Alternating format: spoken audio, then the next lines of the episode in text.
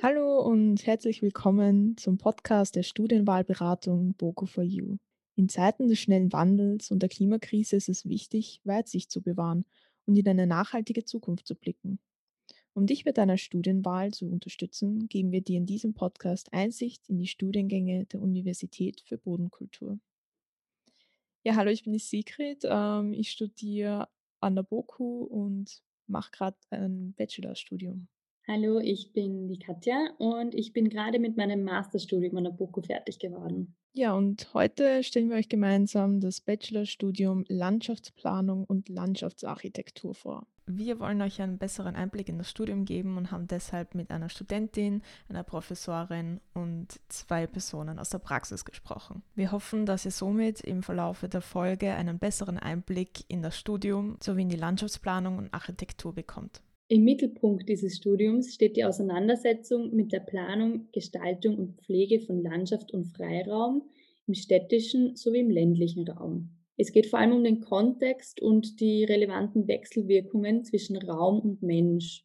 Die Landschaftsplanung beschäftigt sich eher mit größeren Räumen, zum Beispiel mit der ländlichen Entwicklung. Und in der Landschaftsarchitektur geht es eher um die Objektplanung, wie zum Beispiel um Parks, öffentliche Plätze oder Gärten. Ja, das Studium ist recht breit gefächert, aber auch durch praxisorientiertes Lernen mit vielen Übungen, Projekten, Exkursionen bekommt man da ein gutes Grundgerüst äh, für die spätere Berufswelt. Aber dazu wird euch Sophia Hildebrand noch mehr erzählen, die auch gerade mit dem Studiengang fertig geworden ist. Dann starten wir gleich los. Wie würdest du dein Studium in einem Wort oder in einem Satz beschreiben? Ein Wort, Naturliebe. Ähm, in einem Satz, Kombination von Naturverständnis und Gestaltung. Und was gefällt dir persönlich am besten an dem Studium? Das Schönste, was, ihm, was mir so während dem Bachelor eigentlich passiert ist, dass ich gemerkt habe, wie sich mein Blick auf die Landschaft verändert. Dass durch das, was man lernt, man die Landschaft ganz anders wahrnimmt und plötzlich andere Dinge irgendwie sieht. Und das war eigentlich für mich so das, das Schönste, was so in meinen Alltag dann auch eingegangen ist. Und wie du dich für das Studium entschieden hast, hat es dann deinen Erwartungen entsprochen? Im Studium passiert auch noch so viel drumherum. Was würdest du sagen, hast du für dich persönlich mitnehmen können, was jetzt nicht so dezidiert im Curriculum drinnen steht, aber was du trotzdem als wertvoll empfindest?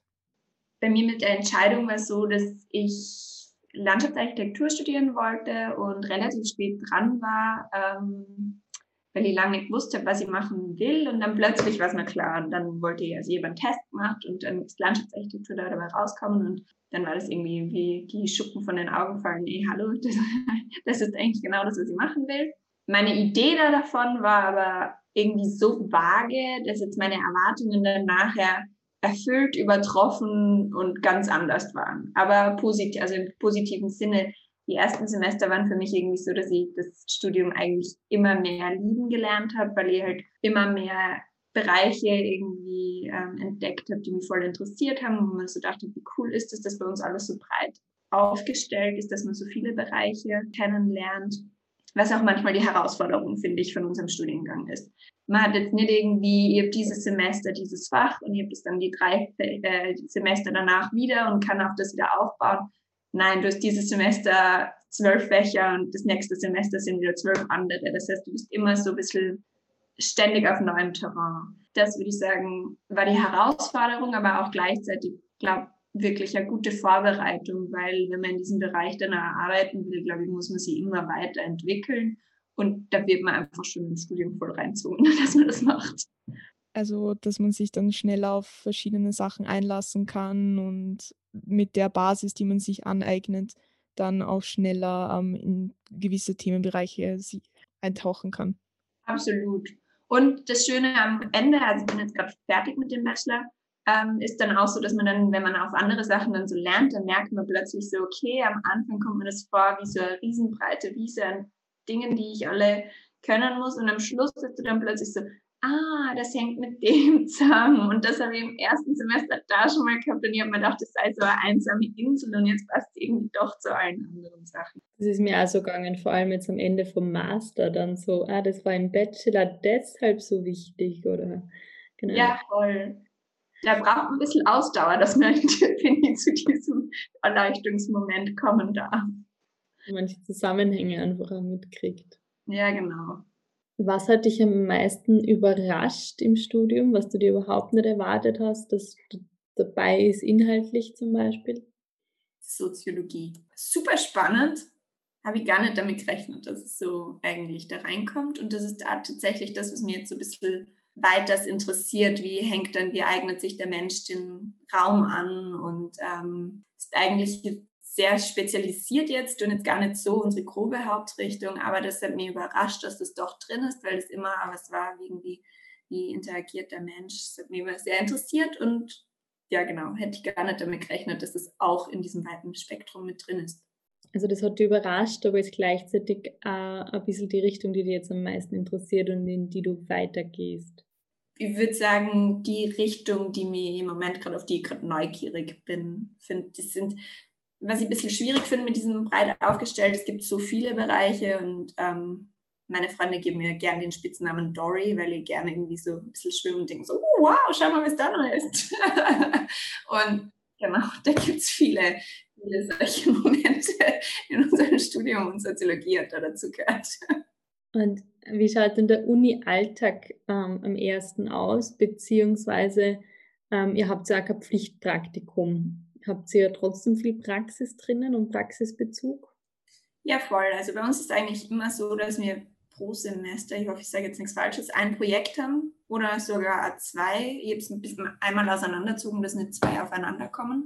Und da ist schon immer viel gefordert von Machen. Und das ist was, was ich voll super gefunden habe, dass man halt all die Sachen immer irgendwie anwenden kann. Und ähm, man hat zwar schon auch immer Vorlesungen und viel äh, Input, den man irgendwie kriegt, aber man hat eigentlich auch jedes Semester so die Chance, selber was zu schreiben oder zu gestalten oder ja, also das ist immer mit von Naturschutz gibt es ein Projekt, von Landschaftsplanung gibt es ein Projekt, Landschaftsarchitektur auch und da gibt es sogar zwei Projekte und so und da ist man auch immer gefordert, auch tatsächlich was zu machen.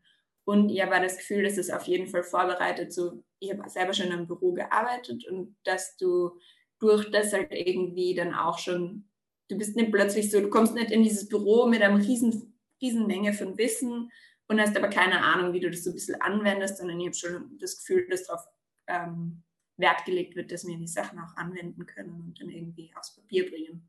Da habt ihr dann wahrscheinlich auch viele Exkursionen und schaut euch an, wie das vor Ort dann tatsächlich ausschaut und so. Ja, voll. Also man muss zwei Exkursionen im ähm, Bachelor machen.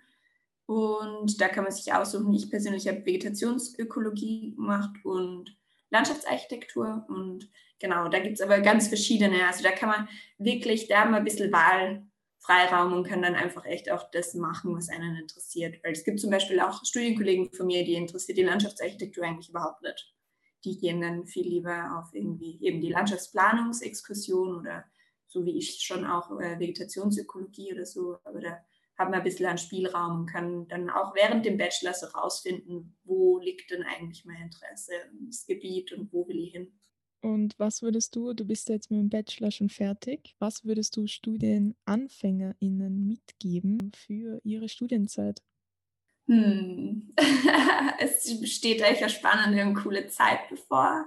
Ich hoffe, Corona geht schnell irgendwie es kommt wieder ein schöner Studienalltag, weil das, ich habe das sehr genossen. Und was ich Ihnen mitgeben würde, neugierig sein. Ich glaube, Neugier ist ganz wichtig im Studium und Neugier ist eine große Quelle für Freude im Studium. Ähm, und auch nebenher das Leben genießen. Genau. Wir hoffen, dass euch Sophia einen spannenden Einblick in das Studentenleben äh, von Landschaftsplanung und Landschaftsarchitekturstudierenden gegeben hat. Wir wollen euch aber auch äh, einen Einblick in die Lehre und die Forschung geben. Dazu haben wir mit Doris Zamjanovic gesprochen, die seit 15 Jahren an der BOKU tätig ist. Sie ist Professorin am Institut für Landschaftsplanung und deshalb wollten wir von ihr wissen, was die aktuellen Forschungsschwerpunkte sind, mit denen sie sich beschäftigt. Ja, derzeit beschäftige ich mich sehr viel mit Klimaanpassung. Wir beschäftigen uns hier im Speziellen mit Planungsprozesse und arbeiten hier sehr viel äh, auch einerseits mit der Wissenschaft zusammen, aber auch vor allem mit Städten und äh, auch kleinere, mittleren Städten, um das Thema äh, genauer zu beleuchten. Und äh, ein großes Thema ist eben die Adaption an den äh, Klimawandel, eben durch äh, gute Maßnahmen aus dem Bereich der Stadtplanung und Landschaftsplanung. Und wenn Sie jetzt zum Beispiel diese Projekte, diese Forschungsprojekte umsetzen, nehmen Sie da auch immer Studierende mit auf den Weg, dass sie da auch einen Einblick bekommen oder gibt es da extra Projekte? Wir versuchen, wir haben eine forschungsgeleitete Lehre, das ist ein Schwerpunkt äh, an der Universität für Bodenkultur, aber auch bei unserem Institut. Das heißt, wir versuchen im Rahmen auch der Forschungsprojekte äh, Studierende einzubinden. Das können Masterarbeiten zum Beispiel sein oder auch im Projekt zur Landschaftsplanung äh, versuchen wir sie einzubinden und auch mit dem, äh, vor allem mit den Personen aus der Praxis, ob es jetzt aus der Verwaltung ist oder auch aus Planungsbüro, eben, dass sie das auch kennenlernen, eben miteinander zu verknüpfen. Wenn man solche Projekte umsetzt, dann hat man ja wirklich mit den ähm, verschiedensten Stakeholder und Shareholder zu tun. Wie wird das gehandhabt und wie werden da auch die Studierenden darauf vorbereitet, mit den verschiedensten Personen, mit den verschiedensten Perspektiven da auf einen Nenner zu kommen oder da am besten zu kommunizieren? Ich weiß nicht, ob man auf einen Nenner kommt, aber ich glaube, ein wichtiger Teil der Planung ist äh, auch vor allem, wenn, äh, ich glaube, 80 oder 90 Prozent äh, unserer Absolventen, Absolventinnen gehen in die Praxis oder Daher ist es ganz wichtig, denke ich mal, dieser Austausch mit der Praxis äh, schon im Bachelorstudium, aber auch im Masterstudium. Und glaube ich, ganz ein wichtiger Punkt ist, wir machen das eigentlich schon in den ähm, ersten Übungen, die nicht in den ersten, aber in den ersten größeren Projektübungen, dass wir äh, Leute einladen aus der Verwaltung oder auch Stakeholders oder auch Personen von einem Ort. Das kommt auf das Setting drauf an, damit die Studierenden lernen, zu präsentieren, aber auch diesen Diskurs zu führen. Und ich glaube, das ist ganz, ganz wichtig und ich habe sehr gute Erfahrungen damit, auch nicht nur im städtischen, wir haben, machen auch gerade nicht möglich, aufgrund von Covid lange Exkursionen zu machen. Aber wir machen auch viel im ländlichen Raum, dass wir vor Ort eine Woche sind. Da treffen wir uns mit den Bürgermeistern oder mit der Bürgermeisterin. Wir treffen uns mit der Planer Plan Ortsplanerin oder Ortsplaner und wir versuchen das auch in, einem, in, in diesem Prozess zu machen. Einerseits sind wir eine Woche vor Ort. Das heißt, wir bekommen viele Informationen und wollen auch was zurückgeben. Und das, glaube ich, ist ein wichtiger Punkt. Und ich habe sehr gute Erfahrungen, weil einfach junge Leute andere Perspektiven haben als wir und auch den Bürgermeister und Bürgermeisterinnen das oft sehr weiterhilft, weil es sehr spontan ist und auch sehr erfrischend ist, wenn sie neue Ideen bekommen. Für die Studierenden, die vielleicht gerade erst anfangen oder überhaupt erst überlegen ähm, zu studieren, was würden Sie ihnen für dieses Studium auf den Weg mitgeben? Ich glaube, das Studium hat ähm, drei wichtige Säulen. Es ist äh, teilweise ein technisch orientiertes Studium, ein eine naturwissenschaftliche Säule und eine sozialwissenschaftliche Säule. Also es sind, äh, es ist ein sehr Studium, das verschiedene Perspektiven einnimmt und die man sich auch dann später auch noch vertiefen kann in den Bereichen, man vielleicht besonders interessiert ist. Äh, man muss, glaube ich, ein eine gute Teamfähigkeit haben, weil das ist in der Planung ganz, ganz wichtig, äh, im Team zu arbeiten, äh, mit anderen Disziplinen zu arbeiten oder auch mit, wie wir vorher angesprochen haben, mit verschiedenen Stakeholders, äh, äh mit äh, Bewohner und Bewohnerinnen. Also das ist, glaube ich, ganz ein wichtiger Punkt, ist diese Teamfähigkeit auch und ich finde es auch wichtig, dass man Interesse hat, einfach ähm, nachhaltig gesellschaftliche Dinge umzusetzen. Man entschließt sich ja meist für ein Studium mit dem Hintergedanken, später auch in einem gewissen Bereich tätig zu werden. Um euch da noch ein paar mehr Einblicke zu geben, haben wir euch ein paar Beispiele mitgebracht in, für Berufe, in denen AbsolventInnen später tätig sind. Das kann im öffentlichen, aber auch im privaten Bereich sein und natürlich neben der Landschaftsplanung und Architektur kann dies auch die Landnutzung, Freiraumplanung, Naturschutz und Landschaftsökologie sowie auch die Ingenieursbiologie und Vegetationstechnik sein. Und damit ihr euch darunter noch mehr vorstellen könnt, haben wir euch auch noch zwei weitere Interviews mitgebracht mit Leuten, die in der Praxis tätig sind. Beginnen werden wir mit der Carla Loh. Sie ist selbstständige Landschaftsarchitektin und wird im Interview ein bisschen was über ihre derzeitigen Projekte erzählen. Sie sind eine selbstständige Landschaftsarchitektin, ähm, dass man so ein bisschen einen Einblick in ihr Berufsleben bekommt. Könnten Sie uns vielleicht ähm, so durch ein Projekt durchführen, wie das so abläuft? Mhm. Also in der Landschaftsarchitektur äh, machen wir vorwiegend Objektplanung. Das sind meistens, wie es schon sagt, äh, Planungen eines Objekts. Das könnten zum Beispiel Außenanlagen von Schulen sein, Außenanlagen von Wohn Wohnbebauungen sein oder Parkanlagen oder Plätze. Und ein äh, normales Projekt startet bei uns, dass wir entweder einen Direktauftrag bekommen oder einen Wettbewerb dazu gewinnen. Ähm, zum Beispiel haben wir jetzt als Wettbewerb das alte AKH gewonnen, die Umgestaltung von den Innenhöfen. Und es fängt so an, dass wir zuerst mal äh, uns Ideen machen, dann zeichnen wir eher konzeptionell die Dinge, dann gehen wir den Vorentwurf, das ist erstmal das erste Teil der Planung, das und dann werden wir immer, immer, immer genauer. Das heißt, dann schauen wir uns langsam an, wie zum Beispiel wieder auf die Feuerwehr, wie ist es mit den Kosten, wie ähm, ist es mit den Höhen, Höhenplanung. Und dann am Ende sind wir irgendwann mal so, dass wir Details zeichnen oder auch ähm, genaue Ausführungspläne, die dann bemaßt sind. Und dann kontrollieren wir, dass alles ordentlich gebaut wird. Und wenn alles ordentlich gebaut ist, dann sind wir eigentlich meistens fertig mit der Arbeit. Okay. Und sind das dann eben oft öffentliche Aufträge, zum Beispiel von der Stadt Wien oder okay. Hm, es ist teils, teils. Also manchmal ist es öffentliche Aufträge, ähm, das sind dann meistens die Stadt, also die Plätze oder die Parkanlagen, aber wir machen auch sehr viel äh, nicht öffentlich. Also wir machen sehr viel im Bereich Wohnumfeld oder äh, die alle privat sind.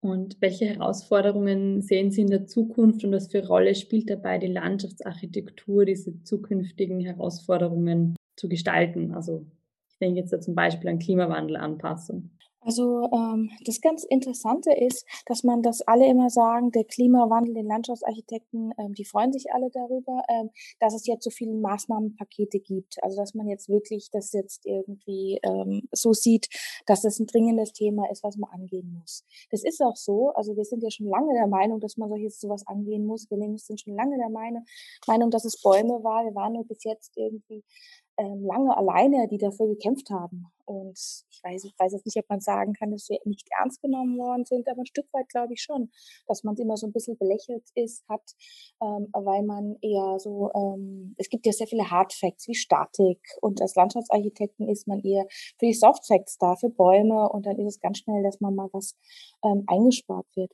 Aber es ist auch so, finde ich, dass nicht alles, ähm, dass nicht überall das Maximum an Grün gut ist. Und ich finde, dass, ähm, dass das eigentlich eine große Herausforderung ist, ähm, weil beides ideologisch ist. Also es wird momentan sehr ideologisch, dass alles grün sein muss. Und es gibt einfach, finde ich, Bereiche persönlich, die nicht unbedingt grün sein müssen, die ihre Berechtigung haben, dass sie Platzfläche bleiben. Und es gibt auch äh, Berechtigungen, Planungen, dass man manchmal einen höheren Belagsanteil hat, weil halt einfach dort etwas stattfindet, weil dort Kinder spielen, auf der Belagsfläche Fahrrad fahren, weil man ähm, das für Feste nutzen kann, weil wenn größere Gruppen sich hinsetzen kann, der Rasen einfach relativ schnell weg ist. Ähm, ich glaube, das ist eine große Herausforderung, da eine gute Balance zu finden und hochwertige Planung zu machen, ohne in die eine oder die andere Ideologie irgendwie zu verfallen. Und wir haben auch gesehen, dass eines Ihrer letzten Projekte der Cooling Park im, im Esterhazy Park mhm. war. Können Sie darüber vielleicht ein bisschen mehr erzählen, wie das Projekt so abgelaufen ist? Der Cooling Park ähm, ist der Vorplatz vom Esterhazy Park im sechsten Bezirk. Ähm, das ist im Bereich des Haus des Meeres, wenn man sich anschauen möchte. Dieser Bereich, wo es die großen Sitzstufen gibt, das Plateau. Und zwar ist es umgestaltet worden, weil ähm, es gibt einen neuen Hauptzugang oder sagen wir mal, das Haus des Meeres hat sich vergrößert, hat oben ausgebaut, hat den Haupteingang, hat sich erweitert, hat eine Grünfassade gemacht und deswegen musste der Vorplatz einfach nachziehen und auch attraktiver werden. Ähm, das Thema war dort Cooling Park, weil wir dort mit ganz unter unterschiedlichen, ähm, ähm, sagen wir mal, Maßnahmen an die Sache rangegangen sind. Einerseits ist, haben wir geschaut, dass wir mit den herkömmlichen Methoden einfach ähm, anders umgehen. Das heißt, wir haben Pflaster mit Grünfugen drin, wir haben Wasserspiele, wir haben Nebeldüsen, alles würde ich sagen, was jetzt nicht äh, ungewöhnlich ist, aber in der in der Zusammen, also in dem Zusammenhalt. Wir haben sehr viele ähm, Stauden- und Gräserflächen, die sehr trockenheitsliebend sind. Aber wir haben auch zusammengearbeitet mit Green for Cities, die diesen Pavillon gemacht haben, der eher so ein kleines bisschen Hightech ist. Also ich würde sagen, das Besondere am Cooling Park ist, dass er von beiden Seiten uns genähert ist. Einerseits irgendwie mit den Low-Tech-Maßnahmen und andererseits mit Hightech-Maßnahmen. und dann irgendwo in der Mitte uns zusammengetroffen haben. Und äh, ja. Und ein weiteres Projekt, das ja auch dieses Jahr umgesetzt wurde, ähm, sind die schwimmenden Gärten beim Donaukanal bei der Kaiserbadschleuse. Und da würde uns interessieren, gerade wenn man solche Räume plant, geht es ja oft darum, wer nutzt diese Räume, ähm, wie wird dieser Raum gedacht und wie wird man den Bedürfnissen der verschiedenen Menschen gerecht, die den dann auch nutzen. Wie ist da so Ihr Zugang und wie ähm, versuchen Sie den meisten Bedürfnissen gerecht zu werden? Hm, die schwimmenden Gärten am Donaukanal, die ja zwischen Schwedenplatz und äh, Schottentor liegen, ähm, ist quasi sind zwei schwimmen nicht wirklich, sondern sind zwei Überplattungen, die auf diese Kaiserbadschleuse geht, die ja schon immer dort im Donaukanal liegt, die jetzt einfach nur zugänglich gemacht worden sind. Wie gehen wir an die unterschiedlichen Bedürfnisse ran? Ähm, ja, es war ein langwieriges, war ein langwieriges Projekt, äh, bis das mal gestanden ist und auch bis der Grünanteil auch dort mal fixiert war. Zu viel Grün, zu wenig Grün, ähm, wo ist da genau das, ähm, der Spielraum? Weil wir brauchen ja auch Platz für Gruppen, die sich da treffen, Platz für, ähm, Platz für größere Gruppen, die sich dort am Abend treffen.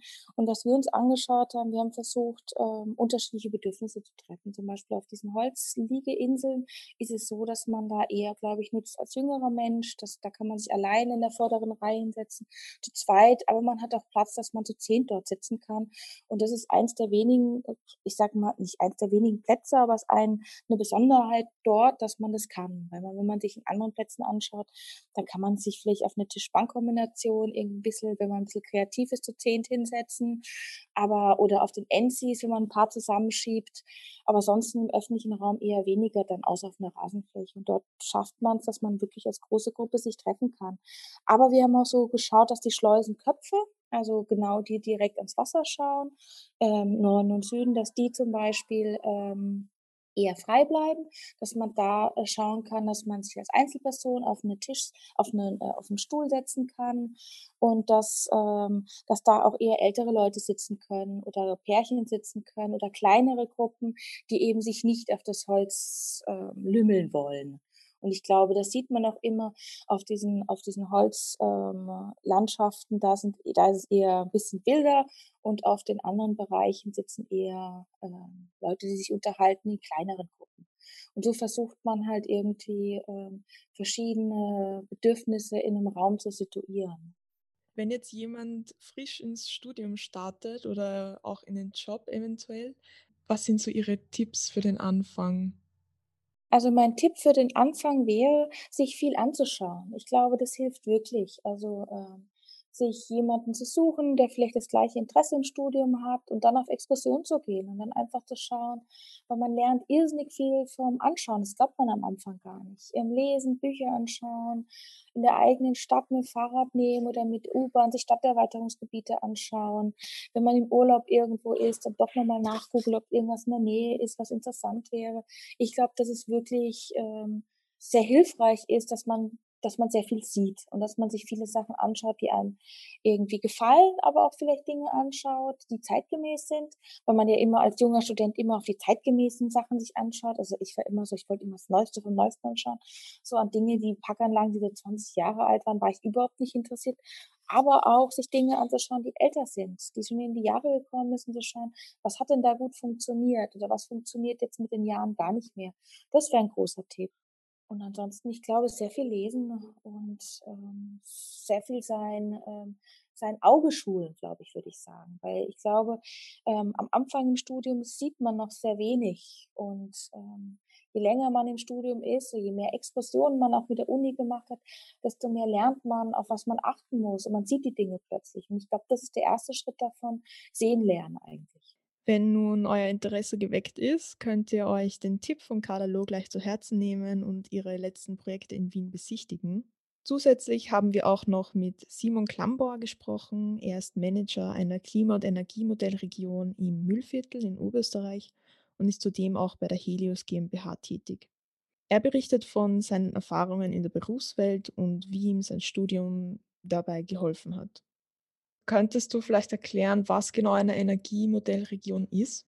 Sehr gern. Klima- und Energiemodellregionen gibt es in Österreich seit 2010 10 im aktiven Zustand circa, ist ein Förderprogramm für Gemeindezusammenschlüsse, äh, das der Klimafonds ins Leben gerufen hat.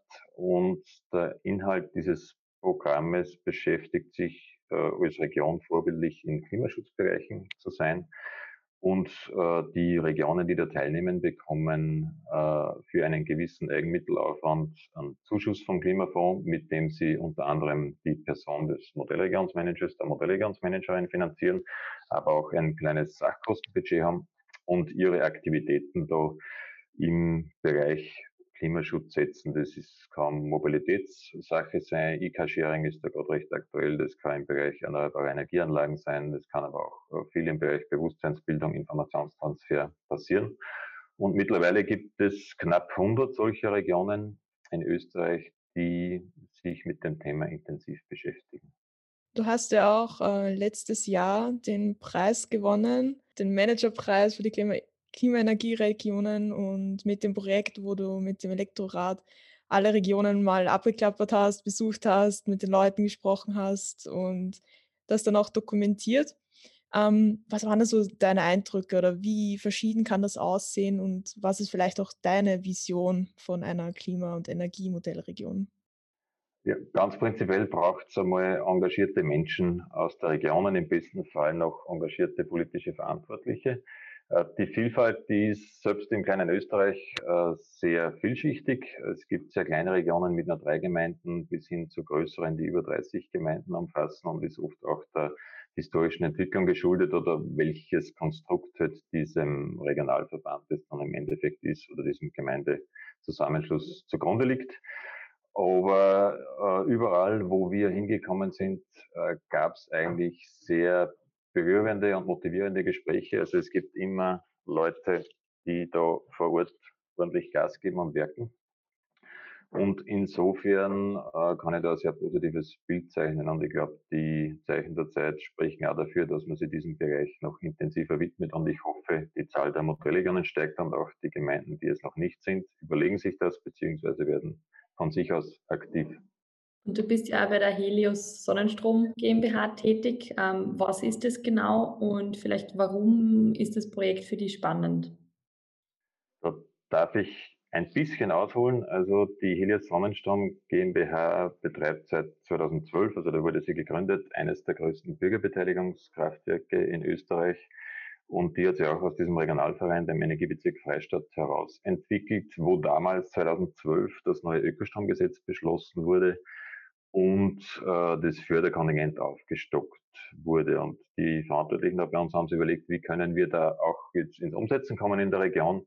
Und in einem ersten Schritt wurden die öffentlichen Dachflächen begutachtet und in Kooperation mit den Gemeinden dann in das frei gewordene Förderkontingent eingereicht. Und so konnten dort zum Start eineinhalb Megawatt PV-Anlagen auf den öffentlichen Dächern in der Region umgesetzt werden. Und damit das Ganze äh, nicht nur abseits der Bevölkerung passiert, äh, haben wir uns dazu auch ein spannendes Bürgerinnenbeteiligungsmodell überlegt. Also eigentlich finanzieren den Großteil dieser Kosten, die die Sonnenkraftwerke in der Richtung verursachen, Bürgerinnen über ein Sonnenbausteinprojekt. Und das war im ersten Jahr so erfolgreich, dass wir es bis heute eigentlich fortführen konnten. Und mittlerweile haben wir über 12 Megawatt PV-Anlagen, die wir betreiben und äh, das macht uns natürlich auch ein bisschen stolz, als kleine regionale Firma da am doch sehr weitschichtigen PV-Markt aktiv sein zu können. Und äh, das Schöne ist, dass sowohl der Dachbesitzer, der die Anlage nach einer gewissen Zeit, meistens 13 Jahren, kostenfrei weiter betreiben kann, auch die Bürgerinnen, die uns ihr Geld leihen zur Umsetzung, äh, Verzinsung für dieses Geld bekommen und so der Förderkuchen, der von der Republik für den Ausbau von Photovoltaik zur Verfügung gestellt wird, sehr äh, schön aufgeteilt ist. Dachbesitzer, Bürger, die uns Geld leihen und unsere Aufwände sind auch gedeckt und das ist eine recht äh, stimmige Geschichte, wie wir zumindest meinen. Und wenn wir vielleicht wieder zurückkommen zur Landschaftsplanung, ähm, es ist ja sehr oft trotzdem die Kritik da, dass erneuerbare Energien, vielleicht Windkraft noch viel mehr als PV, aber es gibt ja doch auch die Kritik, dass es die schöne Landschaft zerstört. Ähm, wie gehst du dem entgegen oder was ist dein Ansatz dazu? Ja, da finde ich, dass das eine Prioritätenfrage Frage ist. Ja, wir haben auf der einen Seite einen äh, unsättigbaren Energiehunger, der stetig wächst und wo man irgendwie schauen muss, wie man diese Energie zur Verfügung stellt. Also nicht einmal im Strombereich sind wir derzeit äh, CO2-neutral, wollen das zwar bis 2030, aber die Herausforderung ist sehr groß und da sprechen wir noch nicht von der Mobilität und, und von der Wärme und anderen Dingen, die wir so brauchen für unsere Produkte und uns selbst. Und da ist halt die Frage, wie kann man das möglichst verträglich im Einklang bringen mit Landschaftsschutz, mit Naturschutz. Das ist natürlich auch wichtig. Aber mir persönlich ist aktuell lieber da und dort ein Windrad, äh, von mir aus auch im Wald zu stehen haben, als äh, Atomkraftwerk 90 Kilometer vor meiner Haustür zu wissen oder 120. Und äh, in dem Sinn wird es nicht ausbleiben, sich Lösungen zu überlegen, dass das Ganze natürlich möglichst äh, naturnah und äh, ökosystemfördernd sein soll, ist keine Frage, aber es gibt da natürlich äh, Gegensätze oder widersprüchliche Ansätze. Wo da die Entscheidungen fallen, das muss man gemeinsam erarbeiten, aber ich denke doch, dass der Bereich erneuerbare Energien und die Eingriffe, die damit in die Natur verbunden sind, PV-Wind äh, nicht so dramatisch sind und vor allem, wenn man das Potenzial der Dachflächen oder der schon versiegelten Flächen sieht, äh, lässt sich da viel machen. Aber wir werden auch da und dort äh, in der Wiese vielleicht ein Windrad und eine PV-Anlage benötigen, damit wir unseren Bedarf entdecken können. Und wie würdest du sagen, hat ähm, das Studium an der BOKU dir geholfen, diese Herausforderungen anzugehen und auch eben in deinem, deinem Beruf auszuüben? Ja, das Schöne, äh, als ich studierte zu meiner Zeit, war das ja noch sehr freier vom Studienplan und von der Fächerwahl. Äh, aber die Vielfalt ist ja nach wie vor die gleiche an der BOKU. Und eben für diese Fragestellungen äh, so eine überspannende Materie zu haben, wie wir es jetzt diskutiert haben, Energieversorgung, Landschaftsschutz, Naturschutz, da hat natürlich Landschaftsplanung einen sehr breiten Querschnitt an, an Wissen vorbereitet. Äh, die fachlichen Vertiefungen dann im Bereich Energie BV, die haben sie berufliche Natur dann und, und mit Weiterbildungen ergeben. Aber die Basis auch im Planungsbereich, was jetzt Informationssysteme betrifft oder Planungsprogramme, die wir schon sehr intensiv kennenlernen durften, das war eigentlich, was das betrifft, perfekt, aber Zufall. Ich habe nicht gewusst, dass ich dann in diesem Bereich lande, aber das Interesse für Natur und Landschaft war schon immer gegeben. Und ich habe die Zeit an der BOKU sehr genossen, habe nicht ganz schnell studiert, aber schnell genug. Und dass das mit dem Beruf äh, regionalentwicklungstechnisch so zusammenfällt mit meinen Schwerpunkten auf der Uni, das ist dann eher Glücksfall. Also ich glaube, das äh, ist nicht bei jedem so oder zumindest nicht beim ersten Job bei mir hat es das ergeben. Und da bin ich gleich hängen geblieben, weil es super spannend ist. Und jetzt mit deinen Erfahrungen und jetzt auch mit dem Rückblick, was würdest du StudienanfängerInnen empfehlen? Die Studienzeit genießen. Äh, das äh, kommt sicher nie wieder so, wobei das war jetzt eine sehr pauschale Antwort. Nein, ich glaube, der Bereich Klimaschutz, Klimawandelanpassung und auch, wie ich es ja bei den Kollegen oder bei den Regionen, die es in Österreich gibt, ist ein wachsender und wird viele Berufsmöglichkeiten auftun. Äh, das kann gar nicht anders kommen, weil die Rahmenbedingungen das vorgeben und weil auch in, in vielen anderen Bereichen das Thema immer wichtiger wird. Und wenn man da eine fundierte, breite Basis mitbringt mit einer BOKU-Ausbildung, gibt ja mehrere Studienrichtungen, die dafür in Frage kommen, dann ist man da eigentlich gut aufgestellt. Im Studium an der BOKU geht es nicht nur darum, in eine Vorlesung zu gehen. Man kann sich auch zusätzlich in verschiedenen Projekten ausprobieren. Heute wollen wir euch vom Gemeinschaftsgarten erzählen als kleines Beispiel. Dieser Garten wird kollektiv von Studierenden betrieben. Sie betreiben Ökogartenbau oder ökologischen Gartenbau. Und ähm, es geht nicht nur darum, im Garten zu arbeiten, sondern auch gemeinsam zu grillen, gegenseitig zu lernen und zu experimentieren. Also wenn ihr daran Interesse habt, googelt einfach den Boko Gemeinschaftsgarten, da werdet ihr sicher fündig und ähm, kommt beim nächsten Erweiterungstreffen oder ähm, Workshop vorbei. Ja, und wenn ihr noch Fragen zum Studium oder generell zum Studieren an der BOKU habt, ähm, meldet euch am besten bei unseren KollegInnen der Studienwahlberatung BOKU for You. Die E-Mail-Adresse findet ihr in der Podcast-Beschreibung. In der nächsten Folge werden wir euch dann ein weiteres Bachelorstudium vorstellen. Danke fürs Zuhören und bis zum nächsten Mal.